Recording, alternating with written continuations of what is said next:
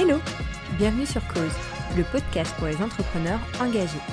Je suis Audrey Embarek-Rollin et toutes les deux semaines, je vous accompagne dans le développement d'une communication digitale impactante et alignée avec vos valeurs. Grâce à ce podcast, vous aurez les clés pour communiquer efficacement autour de vos produits et services afin de diffuser votre message et vos engagements à vos clients idéaux. Dans l'épisode d'aujourd'hui, j'ai interviewé Anne Vonner, ancienne consultante, notamment pour des marques de cosmétiques, qui a décidé de se lancer dans l'entrepreneuriat engagé en développant sa propre marque de maquillage éco-conçue et non genrée, Estampe. J'ai souhaité l'interroger sur les différentes étapes du développement d'Estampe, qui a duré presque un an. Notamment sur son packaging, car en plus d'être rechargeable, elle a également réfléchi à la fin de vie de son produit en sélectionnant avec soin une matière biodégradable. Dans la seconde partie de cet épisode, Anne m'a dévoilé sans filtre sa stratégie de communication. Quels réseaux sociaux elle utilise et pourquoi? Comment elle a communiqué pendant un an sans montrer de produit Mais aussi toutes les pratiques qu'elle a testées et approuvées, ou non, sur Instagram. Je vous laisse donc découvrir cet épisode et je vous souhaite une très bonne écoute. Salut Anne Salut Audrey bah, bienvenue sur le podcast Cause. Merci beaucoup, c'est très gentil de m'inviter. Bah, ça me fait extrêmement plaisir. Alors Anne, on va commencer par la première question du podcast. Est-ce que tu pourrais te présenter en quelques mots? Bien sûr, euh, moi je m'appelle Anne Vonner, j'ai 30 ans et je suis la fondatrice d'un projet qui s'appelle Estampe. Et Estampe, c'est une marque de maquillage non genrée et éco-conçue. Super. Et donc, ça fait un an à peu près, c'est ça que tu travailles sur Estampe. Je crois que tu as commencé en janvier 2020 à lancer un petit peu le projet. Oui, tout à fait. J'ai commencé à y réfléchir euh, et à maturer tout ça euh, fin 2019 et je me suis mise à 100% sur mon projet en janvier 2020. Donc, ça fait euh, un an à l'heure où on enregistre ce podcast. Trop bien, l'anniversaire d'Estampe. Voilà, exactement. Est-ce que tu peux me raconter un petit peu le déclic, le moment où tu as voulu justement bah, lancer une marque qui est éco-conçue et non genrée? Euh, je ne sais pas si on peut parler d'un déclic. Euh, moi, par le passé, j'ai eu la chance de bosser dans l'industrie cosmétique. Euh, à la sortie de mes études de mon école de commerce, j'ai bossé pour Estée Lauder, pour une marque de maquillage qui s'appelait Smashbox. Et puis après, j'ai eu des expériences en start-up, j'ai fait du conseil pendant plusieurs années. Et quand j'étais consultante, j'ai eu la chance de travailler pour des super belles marques de maquillage ou de beauté que j'adorais, à savoir Yves Rocher, Hermès Parfum, etc. Créer une marque de maquillage, ça s'est fait, on va dire, un petit peu naturellement parce que c'était une industrie que j'aimais bien et dans laquelle j'avais euh, un, petit peu d'expérience parce que je suis pas non plus euh, très âgée, donc on peut pas parler d'une grande expérience, mais, euh, mais voilà. Et après, l'éco-conception, pour moi, c'était plutôt du bon sens de se dire, bon, bah, si je crée quelque chose, on va essayer de faire au mieux à la fois pour, pour nous, mais aussi pour l'environnement. Euh, et après, au niveau du non-genré, je pense que il n'y a, y a pas vraiment eu de déclic non plus. Ça a été progressif. En fait, j'ai beaucoup parlé de mon projet autour de moi. Euh, j'ai sondé euh, plein de gens, des hommes, des femmes, sur leurs habitudes cosmétiques. Et en fait, à la fameuse question du pourquoi, du why, comme on dit en anglais, de bah, pourquoi tu te maquilles, bah, la réponse était pour prendre confiance en moi. Et donc, bah, je pense qu'en fait, en prenant vraiment ça en compte, en prenant vraiment euh, les retours des personnes sondées en compte, euh, bah, si on considère que la confiance en soi c'est le cœur du réacteur, bah, on parle pas, euh, parle pas d'un genre donné, on parle pas de quelque chose qui est réservé à un sexe en particulier, à savoir les femmes. Donc, donc voilà, donc non genré, co-conçu. Ah, ça a été un peu, comment dire, des déductions qui ont été faites au fur et à mesure. Ok. Donc de ce que tu me dis, j'ai l'impression que Estampe, c'est une marque du coup qui lutte contre les stéréotypes, mais qui est aussi engagée écologiquement.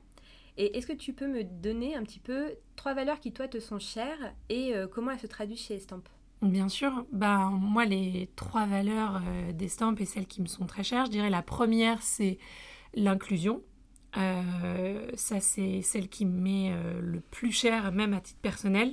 tu vois, comme en tant que personne qui a été euh, grande consommatrice de maquillage depuis son plus jeune âge et qui a eu plein de problèmes pour s'identifier aux égéries qu'elle voyait sur euh, l'arrêt de bus avec des peaux ultra photoshopées qui te vendaient un fond de teint euh, X. L'inclusion parce que, bah, encore une fois, on parle de confiance en soi et en fait, moi, je trouve ça aberrant aujourd'hui qu'on considère que peut-être seules les femmes devraient ou doutent de leur apparence et que donc, du coup, bah, le maquillage, si ça aide à prendre confiance en soi, c'est réservé aux femmes. ça me paraît être une vision un petit peu obsolète de la beauté.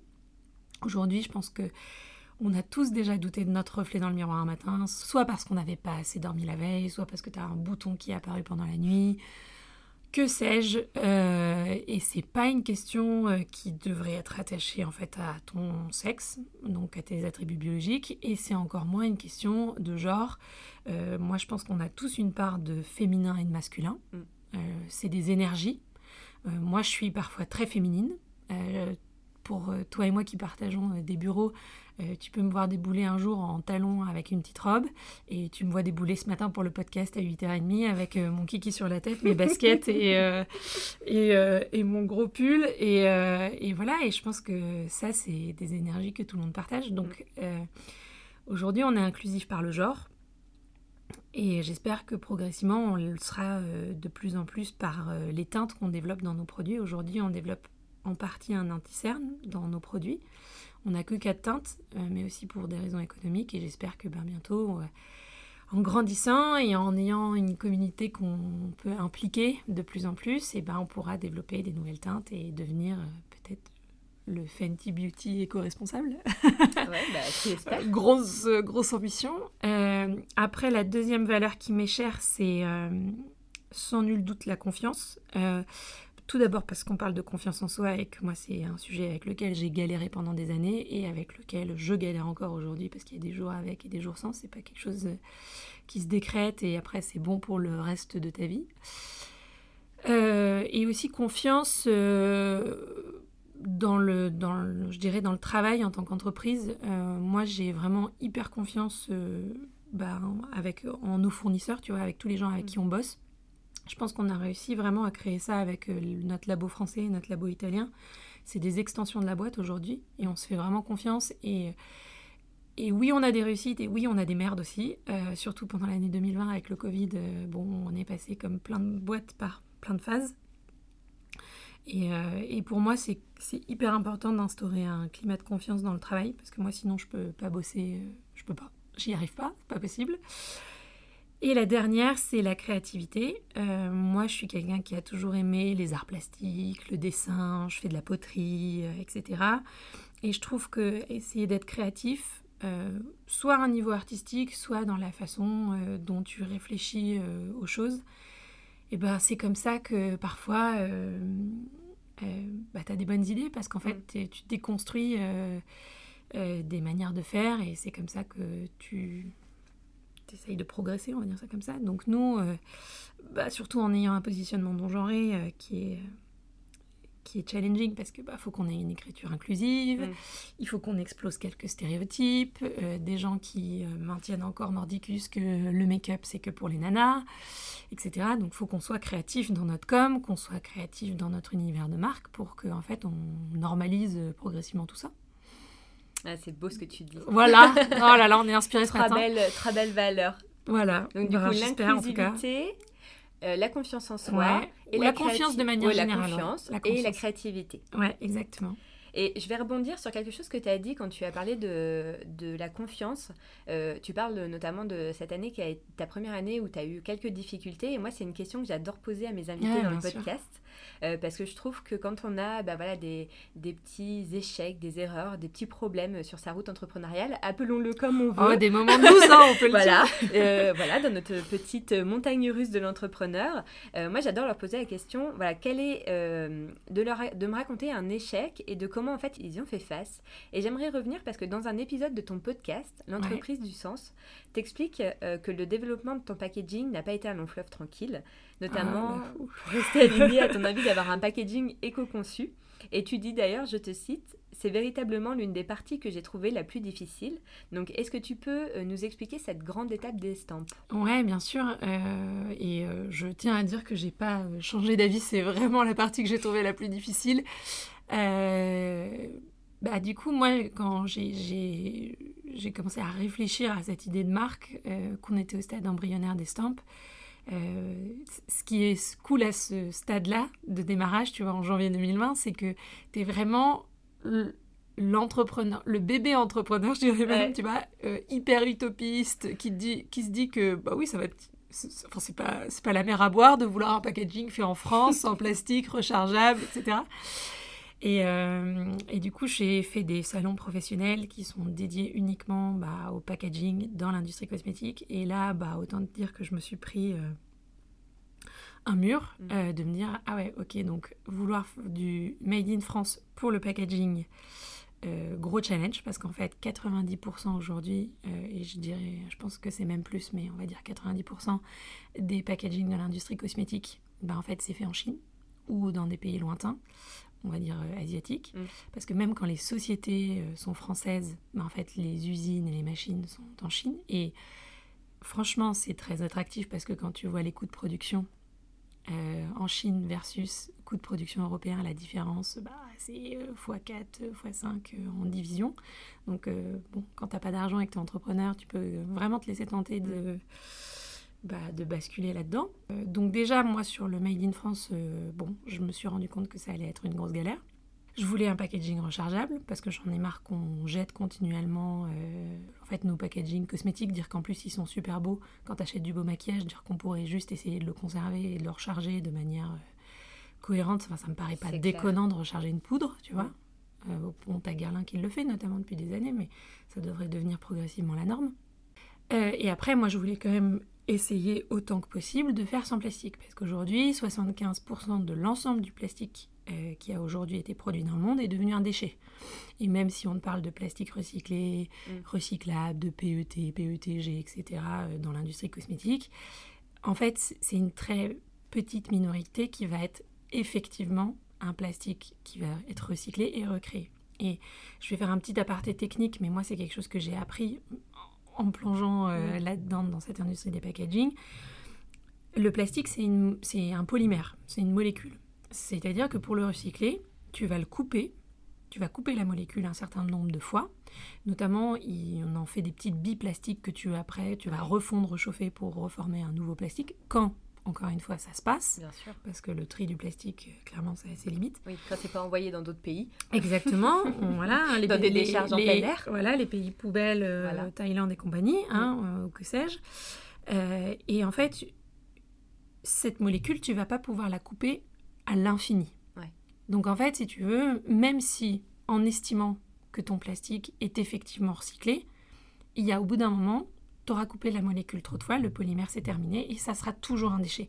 Donc le plastique, même s'il est recyclé, et encore une fois, il est rarement vraiment recyclé, ben en fait, il finira forcément au bout de la chaîne paraître un, un déchet euh, pour la planète. quoi. Donc, euh, est-ce qu'on ne peut pas trouver un système plus intelligent? Moi, dans le packaging, je me suis dit, bon, je vais essayer de réfléchir.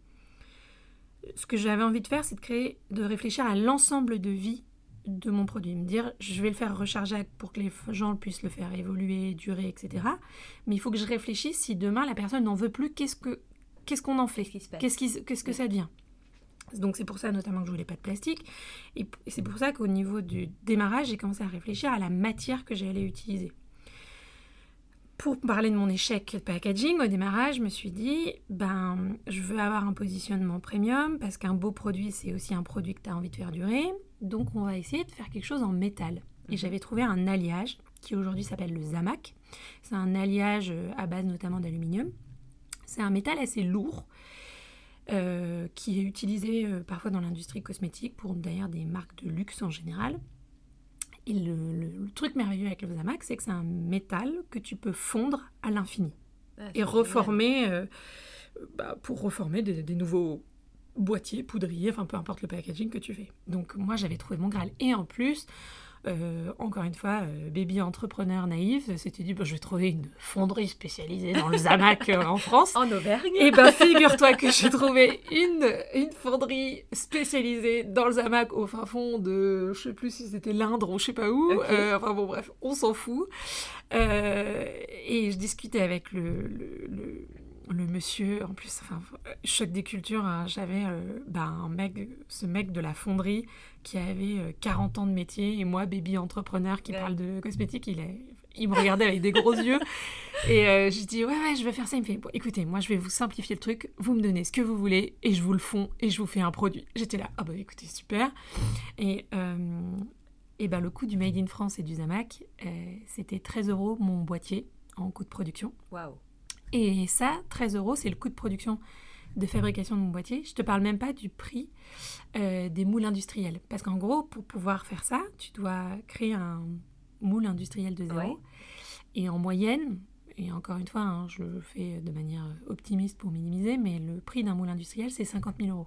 Ah ouais, ok. Donc si euh, tu n'es pas sûr de garder ton boîtier Ah. pour euh, les 20 prochaines années, si tu n'es pas sûr que ta boîte va fonctionner, euh, faut, bref, faut, ça engage un peu quoi au niveau des, des frais. Donc du coup, bah, euh, échec total. J'ai fait ça pendant un mois pour arriver à un devis genre qui était complètement euh, genre délirant. Et donc du coup, bon bah, paf, j'arrive à zéro. Je me suis dit bon, ok, pas de panique, on va essayer de trouver une autre solution. Je repars de mon idée de la matière et là, je trouve une société espagnole qui fait des packaging en bois. Ok. Je me dis, bon, le bois c'est écologique, en plus le bois venait de forêt durable, super. Et là, le Covid est arrivé, vague numéro une. Tout est à l'arrêt. Et euh, on avait euh, eu des devis qui étaient à peu près corrects. Euh, et en fait, mon fournisseur se trouvait en Catalogne. Et la Catalogne, après le premier confinement, a été ensuite reconfinée une deuxième fois. Mm. Et là, ils m'ont annoncé des délais de production, des retards de production qui étaient colossaux. Donc je me suis dit, bon, bah, je peux pas, c'est pas possible. Parce que bah, moi, je peux pas faire deux ans de développement. Tu vois, et, c'est vivre, sûr. et vivre d'amour et d'eau fraîche, parce qu'il y a aussi une réalité euh, très personnelle là-dedans. hein, faut, enfin bon, tu vois. Euh, donc, euh, je me suis retrouvée au mois de juin quand on s'est rencontrés, toi Ouais, et moi, ouais, je juillet. Juillet, ouais, c'était en juillet. Bah, j'avais plus de fournisseur de packaging. Donc, en gros, j'avais tourné, retourné mon problème pour arriver au stade zéro. Ouais, donc six mois c'est cool. Et là, Six tu mois, c'est cool. je recommence encore une fois de zéro, quoi. Ouais, mais c'est surtout qu'en parallèle, j'avais avancé les formules, tu vois. Donc en fait, Ah oui. moi, mes labos, ils étaient quasiment, on va dire, prêts au niveau des formules, mais j'avais plus de pack, tu vois. Donc la, la- la panique à bord. Et tu vois, ils allaient commencer à me demander des échantillons de pack pour pouvoir faire des tests euh, réglementaires. Et moi, j'avais rien à leur montrer. Et là, tu te remets en question sur ta gestion du projet, sur euh, ta capacité à créer un packaging de zéro, parce que tu te dis, bon, moi, si j'avais fait comme tout le monde et si j'avais acheté des packaging déjà existants sur étagère faits en Chine, Mm. ben, je m'en serais pas retrouvée là. Enfin, Mm. euh, j'ai été quand même dans une grosse phase de remise en question sur euh, ma capacité à gérer ce projet de A à Z, sur des domaines que je connaissais pas, à savoir le packaging. Et je pense que c'est, bah, encore une fois, quand tu es dans la merde que tu es le plus créatif. Et donc, euh, j'ai retourné mon problème. Et là, j'ai trouvé une société qui fait des packaging en liège. euh, dans un pays limitrophe à la France. Et le liège, c'est encore mieux que le bois parce que tu coupes pas les arbres.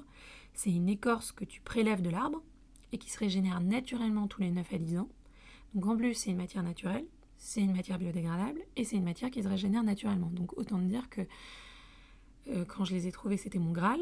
Et, euh, et quand j'ai échangé avec eux, je leur ai donné mes délais euh, qui étaient du coup, je pense qu'on peut utiliser le mot désolé, mais dégueulasse, en leur disant, euh, en gros, euh, il me faut ça euh, pour dans tant euh, de mois. Euh, et les mecs m'ont dit, bah, on va faire le max et on va essayer de vous faire un proto. Et euh, ils ont été géniaux, ils ont tenu le truc et, et voilà, et c'était, enfin, ils m'ont sauvé la vie. Et je pense que je leur répète tous les jours qu'ils m'ont sauvé la vie, tu vois. Et, et voilà, mais, mais ouais, le packaging, franchement, enfin, ouais, je me suis, c'est vraiment un des trucs pendant mon année entrepreneuriale où il y a un moment donné, je me suis sentie en échec. Et je pense que heureusement qu'on a eu des merdes parce que sinon on n'aurait jamais trouvé cette solution qui pour moi maintenant avec le recul me semble être la meilleure. C'est clair. Euh, et voilà. Et pour la petite info pour ceux qui nous écoutent, on a créé aujourd'hui quatre produits, quatre basiques euh, d'une routine euh, cosmétique pour avoir un teint frais. Et en fait, on a créé un boîtier universel en liège. Et pourquoi on dit universel? C'est parce qu'il est compatible avec n'importe quelle référence de la gamme. Donc on a créé un boîtier. Et demain, euh, si on veut le recharger avec le baume à lèvres, euh, la poudre, l'anti-cerne, et ben on choisit et ça fonctionne. Et du coup, ce liège, euh, il, est, il vient d'Espagne. Le boîtier il est fabriqué entièrement en Espagne, donc pays limitrophe à la France. Mm.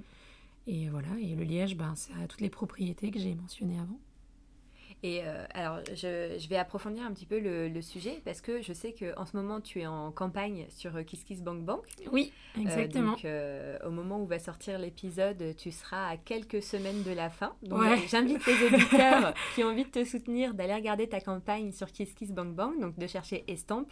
Et si vous voulez soutenir Anne, bah, ce serait avec grand plaisir. Ah, bah, ça serait super cool, ouais. voilà. Et alors, j'ai suivi ta campagne parce que bah, déjà, j'y ai participé. Je suis hyper Merci, contente. Audrey, J'ai- ouais. J'ai tu as été dans nos premiers, premières contributrices. Oui, premier le jour. premier jour. ouais. Et, et, tu parles dans tes newsletters de tes quantités. Donc, par exemple, parce que là, tu vends en pré-vente.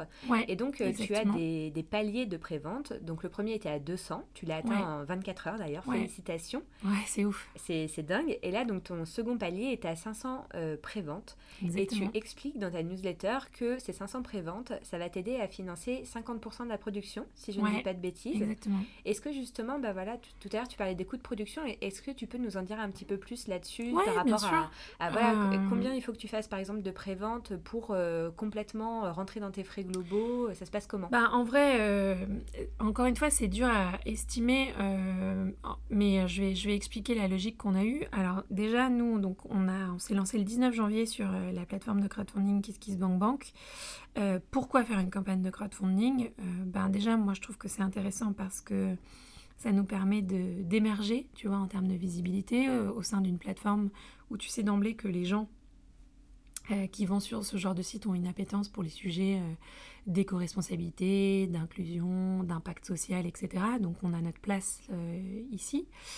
et surtout, KissKissBankBank, ils ont une politique du tout, du tout ou rien. C'est-à-dire que si tu n'atteins pas du tout ton objectif de campagne, tu touches zéro et ils, mm. remboursent tous les gens qui, euh, bah, qui ont euh, participé. Donc, euh, si tu te fixes un objectif irréalisable, autant te dire que tu vas passer un mois ou plus, ça dépend de la durée de ta campagne, à faire de l'huile en te disant bon, bah en fait, je vais peut-être faire tout ça pour zéro la tête à Toto, tu vois. Donc, donc, donc moi, on m'avait plutôt conseillé de faire des paliers réalisable, tu vois, en se disant, bon, qu'est-ce que tu penses pouvoir faire au minimum Moi, j'avais dit, je pense qu'on peut faire 200 préventes. Ça, je pense que ça fait partie de ce qui est réalisable. 500 préventes, bon, c'est challenging, mais on, on croise les doigts. 1000 euh, rêve ultime. 2000, bon, là, c'est. Euh, Champagne, Voilà, là, c'est. Euh, bon, bref, c'est pour le bon Dieu, probablement. Mais, mais voilà. Et. Et donc, euh, donc 200 préventes, c'était pour fixer un objectif euh, pour moi qui était réalisable. Euh, donc voilà. Aujourd'hui, 200 préventes, ça nous permet de nous, je dirais, de rentrer dans nos frais par rapport aux investissements communication qu'on a, qu'on a, qu'on a réalisé ces derniers mois, à savoir on a créé une vidéo de marque que vous pouvez voir sur la campagne KissKissBankBank. On a essayé de faire quelque chose bah, voilà, de, vraiment de pro, tu vois, et, et qui donne envie parce que bah, on s'est beaucoup donné, donc il faut vraiment que tu vois, on mette en valeur le mieux possible notre projet. Donc 200 préventes, ça nous permet de, de rentrer dans nos frais au niveau com. 500 préventes, aujourd'hui, moi j'ai dit que ça représentait 50% de la production. Après, encore une fois, ça dépend euh, si c'est 500 préventes du baume à lèvres qui est le produit aujourd'hui euh, le moins cher, ou si mhm. c'est 500 préventes de nos poudres qui sont les produits, on va dire, euh, un peu plus élevés en prix. Donc, encore une fois, bon, tu, ne peux pas vraiment faire une prédiction très très juste parce que tu ne sais pas exactement ce que les gens vont acheter. Exactement. Mais 50% de la production, euh, ça représente l'achat des matières premières pour euh, bah, réaliser les produits, les formules, concrètement au niveau des labos. Euh, sachant que nous, on a dû déjà lancer des approvisionnements parce qu'avec le, le, Covid, c'est hyper, hyper compliqué parce que ça met beaucoup de temps à arriver. Sauf qu'on a lancé aujourd'hui des approvisionnements pour des toutes petites séries. Donc euh, en fait, euh, la campagne de crowdfunding, ça nous aide à savoir si euh, on est faux de un petit peu ou de beaucoup, tu vois. Donc est-ce qu'il faut qu'on ajuste? 50% de la prod, ça représente les coûts de fabrication, donc des labos qui vont fabriquer, mais aussi conditionner les produits, donc les mettre ben, voilà, dans, les, dans les petites boîtes, tout mhm. simplement, les en charge. Euh, et ça représente après tous les coûts logistiques, donc euh, bah, gestion des stocks, euh, envoi des stocks chez nous qui devront ensuite bah, faire les colis, nous à la mano, hein, parce que clairement on n'a pas de logisticien à ce stade-là. Donc, donc tout ça, sachant que pour tout ce qui était l'amont du projet, c'est-à-dire les coûts de recherche et développement, donc parce que nous on a créé nos formules de zéro également, donc ça coûte plus cher que si tu achetais des formules toutes faites. Euh, tous les coûts de développement, de prototypage des packaging, euh, du boîtier en liège, les moules industriels qu'on a créés pour le boîtier en liège, etc. Et ben tout ça, c'est des frais que euh, on a autofinancé parce que moi aujourd'hui, ben j'ai investi de mes petites économies pour créer cette boîte. Et tout ça, ça, tu vois, c'est même pas compris là-dedans. Mais donc, du coup, aujourd'hui, pouvoir financer 50% de la production, bah, c'est énormément d'air, tu vois, pour nous. Enfin, et puis surtout, au-delà, je dirais, d'être de, de, aidé financièrement, même si on n'est pas dans le monde des bisounours, hein, euh, l'argent, c'est ce qui permet de pérenniser une boîte. Euh, moi, me dire que j'ai vendu 500 préventes, ça voudra dire que j'ai vendu à d'autres personnes que euh, des gens de mon cercle pro ou de mon cercle perso. J'aurais vendu à des gens qui ne me connaissent ni d'Ève ni d'Adam, qui n'ont euh, pas d'affection, on va dire, euh, euh, pour la boîte ou pour moi et qui du coup ont une analyse très objective du projet et qui seront convaincus.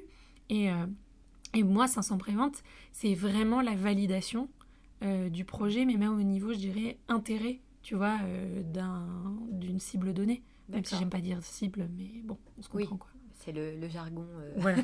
le jargon marketing. Le jargon marketing. Et euh, alors maintenant, j'aimerais bien passer, justement, tout à l'heure, tu parlais de communication, donc euh, on, va, on va arriver sur euh, justement toutes les questions en termes de communication digitale. Est-ce que tu peux me parler des canaux que tu utilises pour communiquer justement sur Internet et pourquoi tu as choisi chacun d'eux? Bien sûr, nous, les deux canaux qu'on utilise le plus, c'est Instagram et LinkedIn. Ok. Après, on commence à se mettre sur TikTok et je vais en parler aussi après. Alors, euh, tout d'abord, pourquoi Instagram? Ben Parce qu'en fait, dans l'industrie de la beauté, du maquillage, euh, où on est quand même dans l'univers bah, forcément de l'apparence, euh, ben, Instagram, tout le monde sait que c'est le temple du beau, hein. mm. donc on a totalement notre place sur ce réseau. et surtout, c'est très actif au niveau de l'industrie beauté. Mm. Donc, donc ça, c'est une première chose. Et puis moi, après, je pense qu'il y a aussi un aspect générationnel. Je suis euh, jeune trentenaire et, euh, et grosso modo, euh, ma cible, ben, c'est les 25-35 et ben, on est tous sur Instagram. donc donc c'est cohérent. Et puis moi, c'est un réseau que j'aime bien. J'adore Instagram. Je m'en cache pas, j'ai pas peur de le dire. Donc voilà. donc ça, c'est le premier point. ensuite, LinkedIn, moi, c'est un réseau que j'adore. Euh, parce qu'en fait, euh, dans mon passé pro, j'ai eu un boss qui était, euh, je pense, un maître de LinkedIn. Et en fait, en bossant avec lui, je me suis rendu compte de la puissance mm. de ce réseau. et aujourd'hui, tu vois, quand j'en parlais avec même des anciens profs de mon école, etc., il faut se dire qu'aujourd'hui, les gens qui produisent du contenu sur LinkedIn, c'est 1% parmi les, euh, je sais pas, 25 euh, millions de Français qui utilisent euh, LinkedIn. Je crois qu'il y a 25 millions de Français qui utilisent LinkedIn. Oui, je crois que c'est à peu près ça. D'utilisateurs D'utilisateurs actifs mensuels. Ouais. donc qui se connectent au moins une fois par mois, on va dire. Mais qui juste se connectent. Hein. Il y a donc 1% qui produisent du contenu sur LinkedIn. Donc, enfin, non, qui sont actifs, pardon. Donc qui soit produisent du contenu, soit commentent, mm. soit like, etc. ou repartagent. Après, tu as 9% qui, on va dire, se connectent régulièrement et sont des lecteurs passifs, mhm. on va dire, et sont là pour euh, soit se connecter avec des gens, mais en gros n'interagissent pas plus que ça et ne vont pas publier sur LinkedIn, mais en tout cas se connectent. Et 90%, c'est, euh, on va dire, euh, dormant, quoi, tu vois. Ok. Donc quand tu es dans le 1% qui, qui publie, qui crée du contenu, une force de frappe qui est colossale. C'est pas comme dans Instagram où tout le monde doit publier ah tous les jours et on mm. est un peu comme dans un panier de crap, tu vois. Et surtout, ce qui est important avec LinkedIn, c'est de se dire que quand tu crées un post, en fait, si, la si une personne interagit avec ton post, par exemple, euh, like un commentaire, like le post, commente, partage, peu importe, en fait, ça ouvre ton post à tout son réseau. Donc, en fait, ta portée de post, est immense. Elle, est, elle est immense. Tu mm. vois, là, pour le lancement, moi, j'ai fait un post donc il y a euh, maintenant une semaine. Il vit encore parce que j'ai encore des notifications euh, sur ce post qui obtient encore des likes parce qu'en fait, la durée de vie du post est beaucoup plus importante et je suis à 4000 vues, ce qui est, pour moi, à mon échelle, euh, énorme, tu vois. Donc LinkedIn, on essaye d'être présent dessus parce que franchement, bah, on peut avoir une force de frappe hyper intéressante. Et en fait, tu vois, dans les premiers contributeurs, eh ben, j'ai eu plein de gens de mon réseau pro, même des gens, on va dire, de mon réseau pro lointain, tu vois, avec qui j'ai pas échangé depuis longtemps. Euh, Donc euh, pour moi, c'est un outil qui est largement sous-estimé, mais qui est... euh, qui, est, qui peut être colossal Mm. Euh, et t'as pas besoin de poster tous les jours, tu postes deux fois par semaine, c'est largement suffisant pour avoir un impact.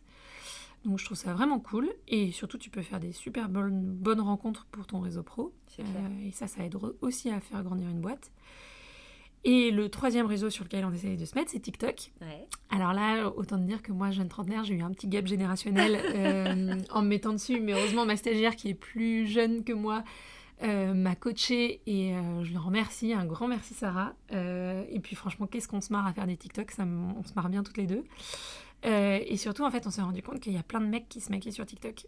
Et, Ah, et ils sont pas sur Instagram parfois, mais ils sont vraiment sur TikTok. Et en fait, je pense parce que sur TikTok, c'est plus facile pour eux de déconstruire les stéréotypes du genre, parce qu'en Mm. fait, TikTok, c'est plus humoristique. Donc, euh, euh, tu t'amuses plus avec les transitions, les effets, les Ouais. musiques, etc. Et je pense que ce côté euh, un peu fun, ça aide à déconstruire les stéréotypes du genre.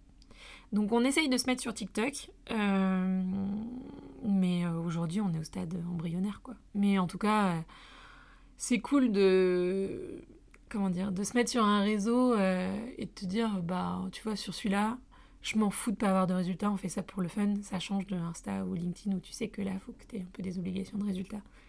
Donc, Ok, c'est super intéressant. Donc en fait, tu as trois, on va dire, euh, réseaux sociaux, trois Ouais. différentes façons un peu de prendre la parole. Tu as Ah Instagram qui est plutôt euh, sur euh, le beau, le visuel très léché. Tu as LinkedIn qui est très B2B finalement. Ouais, il faut vraiment que ça soit B2B. Voilà. Parce que si tu reproduisais le même, le même tone of voice Ouais. Sur LinkedIn, euh, je pense que les gens de mon réseau se dire mais qu'elle raconte elle euh, Bah oui, c'est ça. En fait, important d'adapter sa communication à Ouais, son réseau. sûr. Et TikTok, où là, du coup, tu vas cibler les plus jeunes, Ouais. que tu 25-35 ans, plutôt des hommes que tu n'aurais peut-être pas forcément ni sur LinkedIn ni sur Instagram. Et en plus, du coup, le côté humoristique et décalé euh, Bah, le que mo- tu aimes bien aussi. Ouais, bah, le côté humoristique, euh, nous, on n'a pas encore, euh, je pense, à fond craqué le truc sur TikTok. On, on- on a du mal à sortir de nos schémas, euh, tu vois, Instagram, beau, etc. etc.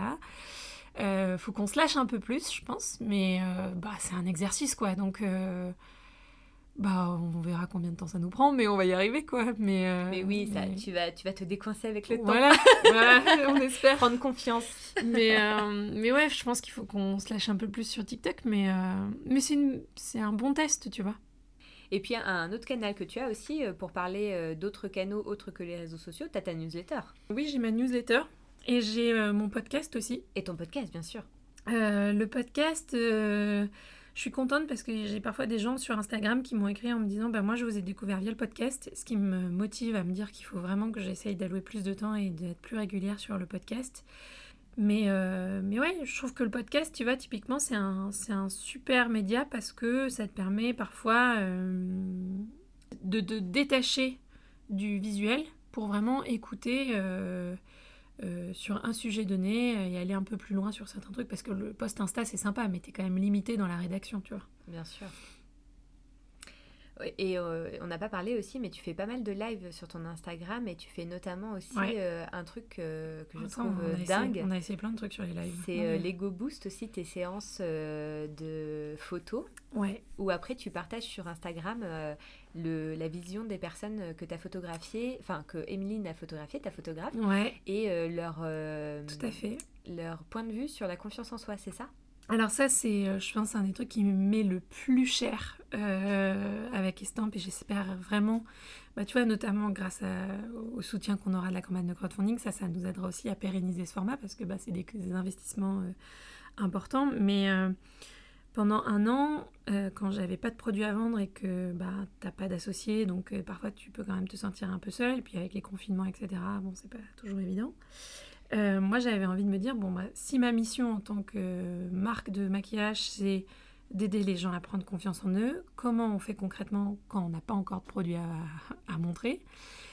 Eh ben, Moi, je me suis dit, typiquement, tu vois, euh, pour l'avoir fait, les séances photos avec euh, une photographe pro, ça t'aide vraiment à te voir sous une lumière nouvelle, bienveillante. Et souvent, quand tu vois le résultat, tu te dis putain, mais je suis pas mal en fait. non, mais vraiment, c'est souvent la réaction que les gens ont quand on leur envoie les photos. Et t'es là, maman, non, mais évidemment. Mais le fait, tu vois, d'être pris par une photographe professionnelle dans un environnement où. Euh, bah voilà, euh, t'es mis en valeur, etc. Ça t'aide à te voir différemment et le pouvoir de la photo sur euh, parfois le manque de confiance en soi, c'est un pouvoir incroyable. Et donc, nous, ce qu'on essaye de faire, c'est des séances photo participatives euh, qu'on a intitulées Ego Boost. C'est-à-dire qu'on propose à des gens de notre communauté de venir se faire photographier en studio par une photographe professionnelle qui est Émilie Namon et qu'on embrasse, qui est une super photographe. Et en gros, on prend cinq participants volontaires. Euh, on essaye de leur faire passer un super moment. Il y a une maquilleuse pro sur place qui aujourd'hui, désormais qu'on a des, parce qu'on a des produits, peut leur faire aussi tester nos produits, etc. Donc ils peuvent se faire maquiller, bichonner, etc ils passent devant l'objectif des mines et après on leur envoie une sélection de photos. Ils en choisissent deux. Et tout ce qu'on leur demande en échange, c'est un témoignage sur leur rapport à l'apparence, au maquillage, à la beauté, au genre, parce qu'on bah, a forcément des gens qui témoignent aussi sur ça.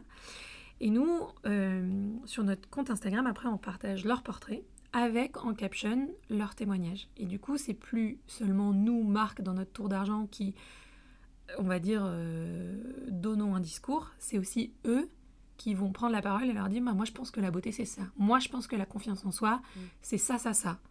Euh, tu vois Et en fait, je trouve que c'est cool parce que ça, ça encore une fois, c'est inclusif et ça revient à notre première valeur. Mm. Et surtout, ça montre les visages de notre quotidien, tu vois. On n'est plus dans, dans ces égéries auxquelles on ne pourra jamais correspondre parce qu'en fait, on va montrer des gens. Euh, de tous les jours. Moi, par exemple, tu vois, j'ai un nez euh, crochu. Tu vois jamais des gens avec des nez crochus dans les pubs. Un peu plus maintenant, un peu plus. on essaye de montrer tous les corps, mais c'est vrai mais, que... Mais tu vois, pendant des années, t'aurais jamais vu une nana avec un nez crochu sur mm. une pub de make-up. Et en fait, euh, moi je parle de mon nez parce que là c'est le premier truc qui me vient ce matin, mais, mais typiquement, euh, avoir, tu vois, tous ces gens qui acceptent de participer, ça aide à avoir une diversité euh, bah, de formes de visage, de traits, de même de, de, de style, de teint, de trucs. Et, ça fait du bien parce que euh, c'est ça la réalité, tu vois. Exactement. Donc, euh, donc ouais, ça c'est c'est un de nos vecteurs de communication. Et, et ouais, moi surtout j'adore parce qu'en fait on rencontre bah, les gens à qui on écrit tous les jours tu vois, sur Instagram et autres. Oui, ça crée du lien. Tu vois, là, on en a fait une samedi et il y a une fille qui me dit Ah, j'aime bien dans la newsletter, ceci. Et en fait, tu vois, quand, quand elle est en séance photo, qu'elle me parle de ça, et je me dis Bah ouais, mais en fait, tu vois, à chaque fois qu'on écrit une ligne, il mm. faut qu'on réfléchisse que c'est bah, à elle et à eux qu'on s'adresse, tu vois. Et du coup. Euh, des fois, tu te dis, non, là, attends, je vais dire un truc, mais c'est un peu vide de sens. Bah, attends, attends, faut que je change, tu vois, parce qu'en fait, euh, j'écris pas un truc dans le vent que personne ne va lire. Elle, elle va le lire, tu vois. Donc, euh, même si c'est une petite communauté, il y a quand même des gens qui, euh, qui lisent ce qu'on écrit, tu vois. Donc, faut qu'on fasse, euh, qu'on fasse attention. Alors, Ouais, je, rebondis là-dessus, mais euh, c'est vrai que moi, le, la taille de la communauté, j'ai envie de te dire, ça t'importe peu. Je pense que actuellement, là, tu à 1000 et quelques abonnés. Je pense que vaut mieux 1000 abonnés hyper engagés euh, dans ce que tu fais euh, que 14 000 qui n'ont rien à faire dès que tu postes quelque chose, tu vois. Alors, déjà, déjà, je tiens à dire que moi, à mon échelle, ça me paraît totalement ouf d'avoir 1000, euh, je crois, je, 1054 ce matin. Euh, parce 1000 que, du personnes dans une pièce. Je, je, je, refresh tous les matins pour voir euh, combien de personnes nous suivent. Mais déjà, moi, dans, à mon, mon niveau, me dire qu'il y a 1000 personnes qui nous suivent, ça me paraît ouf. Parce que, bah, en fait, je me dis, si je devais les foutre dans un amphi et que j'avais les 1000 personnes en face de moi, dingue. ça me ferait trop plaisir de me dire, waouh, il y en a tout cela, et ben ils ont appuyé sur le bouton s'abonner. C'est trop cool. Et voilà. Et euh, j'ai pas du tout eu cette démarche euh, au démarrage. Au début, été omnibilée par le nombre d'abonnés. Euh, et en fait, aujourd'hui, je trouve ça trop cool d'en avoir 1000, mais je sais pas si je serais, tu vois, plus contente si j'en avais 20 000. Mais ce qui me, par contre, me, m'explose le cœur de joie, c'est quand je regarde les analytics, enfin les chiffres, euh, par exemple du compte Insta, et que je vois, tu vois, la semaine dernière avec le lancement, on a eu un taux d'engagement de 38%. C'est incroyable. Tu vois? Euh, et là, euh, les autres semaines, on a aussi entre 20 et 25 de taux d'engagement. c'est très, très Après, il y a aussi une logique à tout ça, parce que plus on va avoir d'abonnés, plus ça va se diluer. Mm. Ça, c'est normal, mais euh, ce que je dis toujours à, à Sarah quand on discute de ça, parce que Sarah, du coup, elle bosse avec moi sur les réseaux sociaux, et je pense qu'elle elle a eu beaucoup ce truc de faut qu'on gagne plein d'abonnés très très Ouais. vite et tout ça. Je dis non, Sarah, l'objectif c'est qu'en fait le taux d'engagement il se dilue le moins rapidement Mm. possible. Et quand tu as 25% de taux d'engagement, que tu vois que les gens ils ont pas liké mais ils ont saved les posts et que tu as je sais pas combien de saves dans ta semaine, ça, ça veut dire que. Bah en fait, euh, on, a, on a performé sur la semaine, ça veut dire qu'on a fait quelque chose d'ultra cohérent parce qu'en fait, les gens, ils l'ont lu, Et ils l'ont sauvegardé. ils l'ont sauvegardé Mm. ils- et ils se sont vraiment dit ça c'est intéressant, j'ai envie de le garder euh, genre euh, dans un coin de, pas de ma tête mais du coup de mon compte Insta Ouais, et du coup je l'ai sauvegardé et, et ça tu vois j'ai je pense que les au démarrage j'avais pas du tout cette approche là tu vois Ouais. et aujourd'hui ouais moi je regarde vraiment ces, ces ces chiffres là et c'est ça qui me qui me booste tu vois Mm. de toute façon on est des on- enfin je suis très réaliste tu vois on est on est des babies, tu vois, on est, on est tout petit à l'é- à l'échelle de l'industrie cosmétique, on n'existe pas, tu vois, quasiment aujourd'hui. Ouais, mais c'est pas grave. Et en fait, euh, on s'en fout, tu vois. Mm. Enfin, euh, aujourd'hui, on a plus de 1000 abonnés, mais surtout, on a 1000 abonnés avec un taux d'engagement de 38%.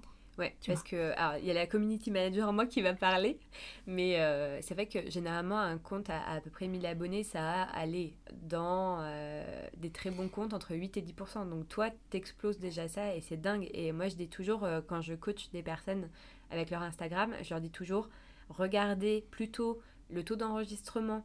Euh, est-ce que les gens partagent? Alors maintenant, on n'a plus les datas sur nos comptes, Ouais. mais est-ce que vous voyez que les gens partagent vos posts, etc. Est-ce qu'ils commentent? Parce que c'est le plus important. Limite le like et le nombre d'abonnés, j'ai pas envie de dire on s'en fout, mais presque en fait. Donc, euh, Bah, le like, en fait, tu- tu sais, et moi je le vois parce que même moi, quand j'utilise Insta, des fois, je, je like des trucs, mais quasiment par réflexe, Oui, tu bah, vois. ça. Et euh, ça veut Tu pas forcément dire que likes. Mm. j'ai lu la caption, et etc., que je suis allée plus loin que ça. Euh, et pour revenir à un truc qu'on a mentionné tout à l'heure, tu vois, nous, on, fait, on essaye de faire des lives. Et au début, encore une fois, parce qu'on avait, je pense, une approche euh, que tout le monde a euh, quand on se lance sur Instagram, c'est qu'on voulait grandir très très vite et Mm. essayer d'avoir euh, plein d'abonnés. Et on a fait des lives avec des gros comptes, tu vois, des gens, enfin des gros comptes à notre échelle, nous qui étions à, peu près à zéro, tu vois, avec des gens qui avaient 25 000 abonnés, etc. Et en fait, on s'est rendu compte que euh, c'était pas les meilleurs live- lives.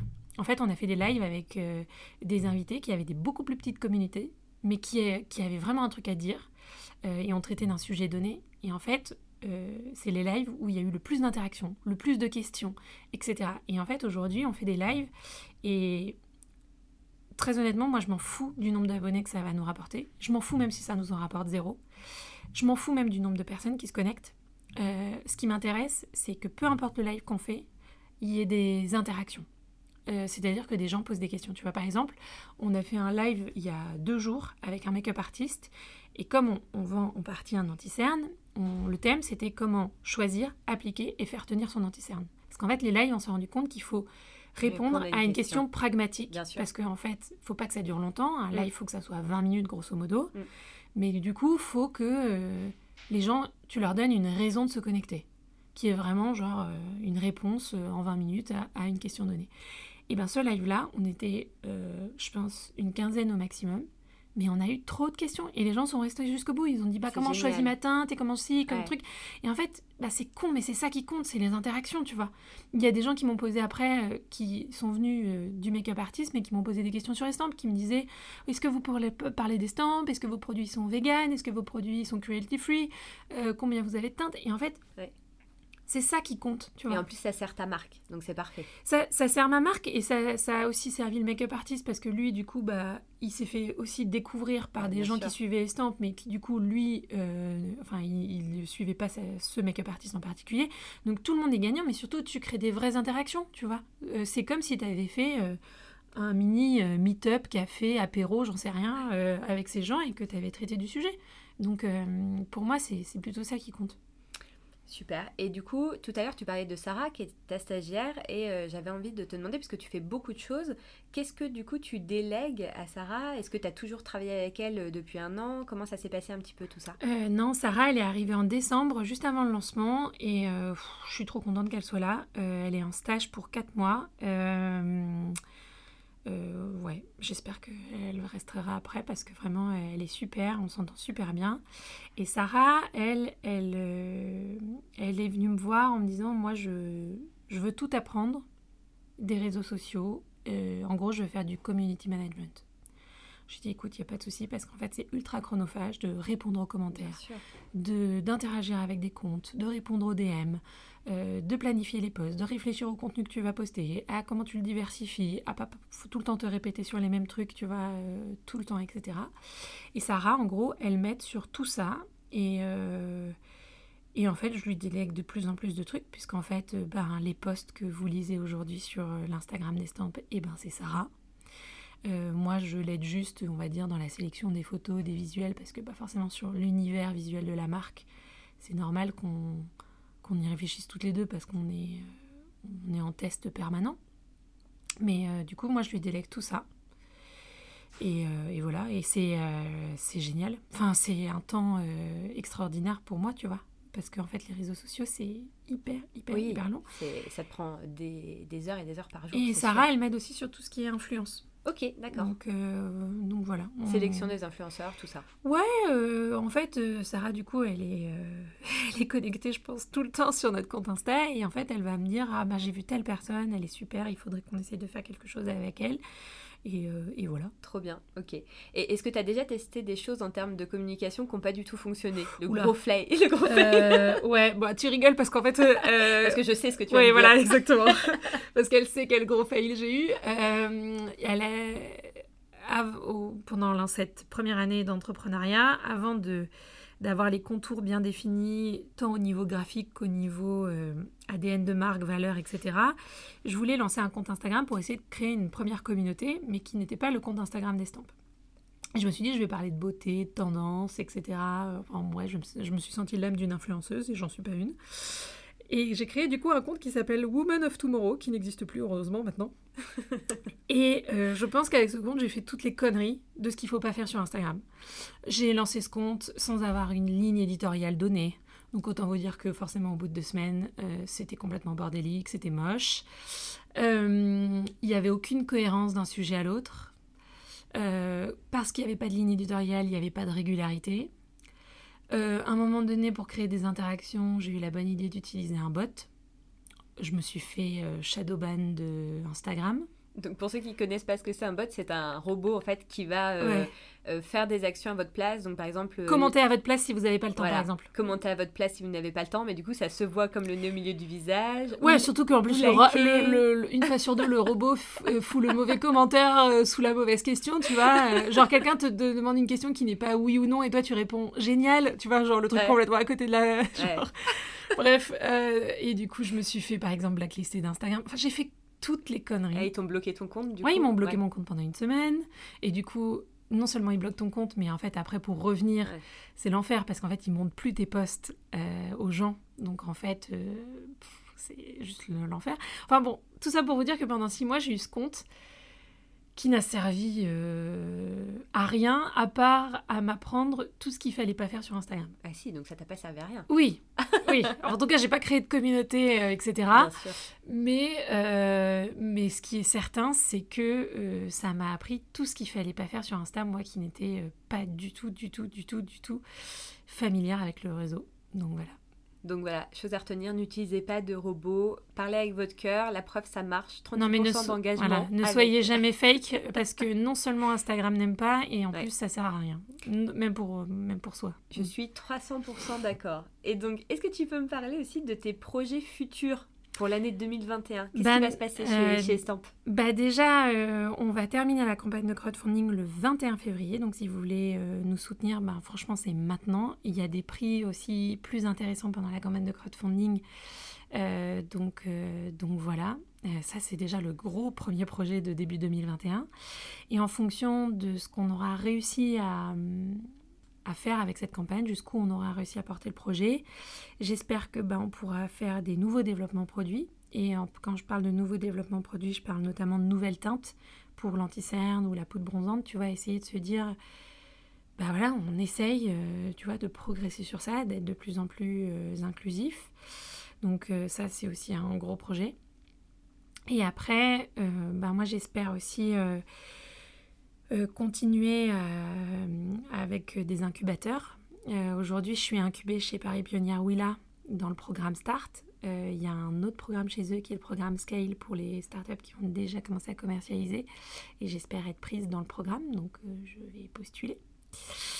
Et, et, voilà, on va essayer d'aller encore plus loin, mais d'aller plus loin avec la communauté que tu vois, on a créé qui est sincère, tu vois, désormais. Donc, c'est super un beau projet.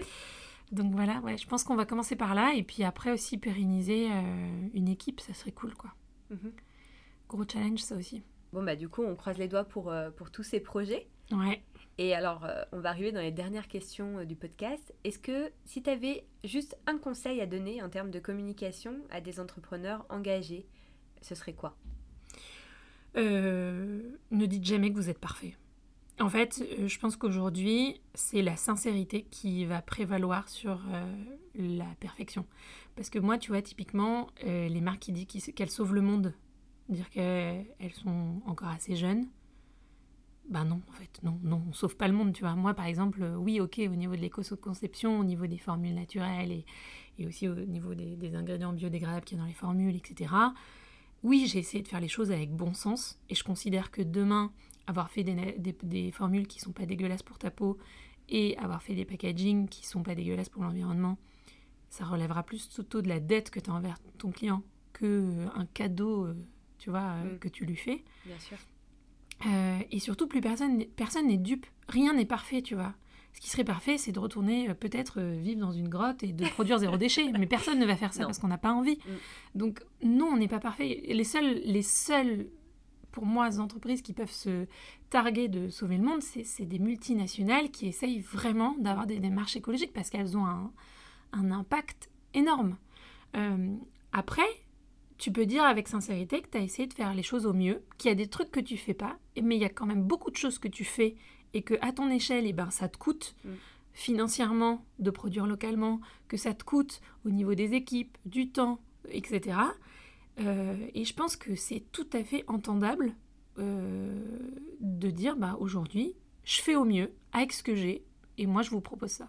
Donc transparence et humilité. Ouais, non, mais, mais, vraiment, euh, je dirais la, sincérité dans la démarche. Moi aujourd'hui, je considère pas qu'on est parfait, on l'est pas. Il y a plein d'autres trucs sur lesquels on pourrait s'améliorer. Par exemple, tu vois, la traçabilité des ingrédients. Aujourd'hui, on essaye d'avoir le max d'ingrédients qui sont fabriqués en Europe ou en France. Mm. Mais aujourd'hui, c'est hyper opaque dans l'industrie du maquillage, la traçabilité des ingrédients. Et aujourd'hui, c'est typiquement quelque chose où on devrait aller encore plus loin. Et j'espère qu'on y arrivera. Mais euh, aujourd'hui, je me targue pas de montrer pas de blanche là-dessus. Un jour peut-être, tu vois. Bah, c'est top. Je, te l'espère en tout cas. Ouais. Et euh, si tu avais un ou une entrepreneur engagé que tu aimerais entendre sur cause, ce serait qui? Euh, il y a une fille qui est avec moi chez Paris Pionnière Willa. Alors elle, elle est dans le programme Scale au-dessus de moi parce que sa boîte est un peu plus avancée. elle s'appelle Déborah Attal elle a créé une boîte qui s'appelle Refield. Euh, elle est la cofondatrice parce qu'elle l'a cofondée avec son chéri.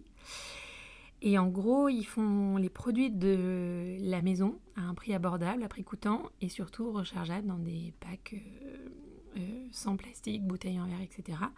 Et moi, je trouve que leur projet est génial. en plus, c'est beau, c'est épuré. donc, en plus, on n'a pas l'impression, tu vois, de comment dire, de sacrifier, tu vois, en consommant leurs produits. Et, euh, typiquement, euh, moi, j'aimerais trop entendre plus la genèse de son projet. Ok, trop bien. En tout cas, c'est typiquement le type de produit que je cherchais à changer chez moi. Donc, bah. parfait, au moins, ça me donne des idées. R-E-F-Y-L-D. Très bien. Et si les personnes veulent te suivre, Anne, où est-ce qu'elles peuvent t'écrire Où est-ce qu'elles peuvent te suivre, te retrouver? Alors, euh, bah, tout d'abord, euh, sur Estampe Cosmetics, CS à la fin, euh, sur Instagram. je pense que ça, c'est le réseau où on est le plus actif et on essaye de répondre vraiment à tous les messages privés qu'on reçoit.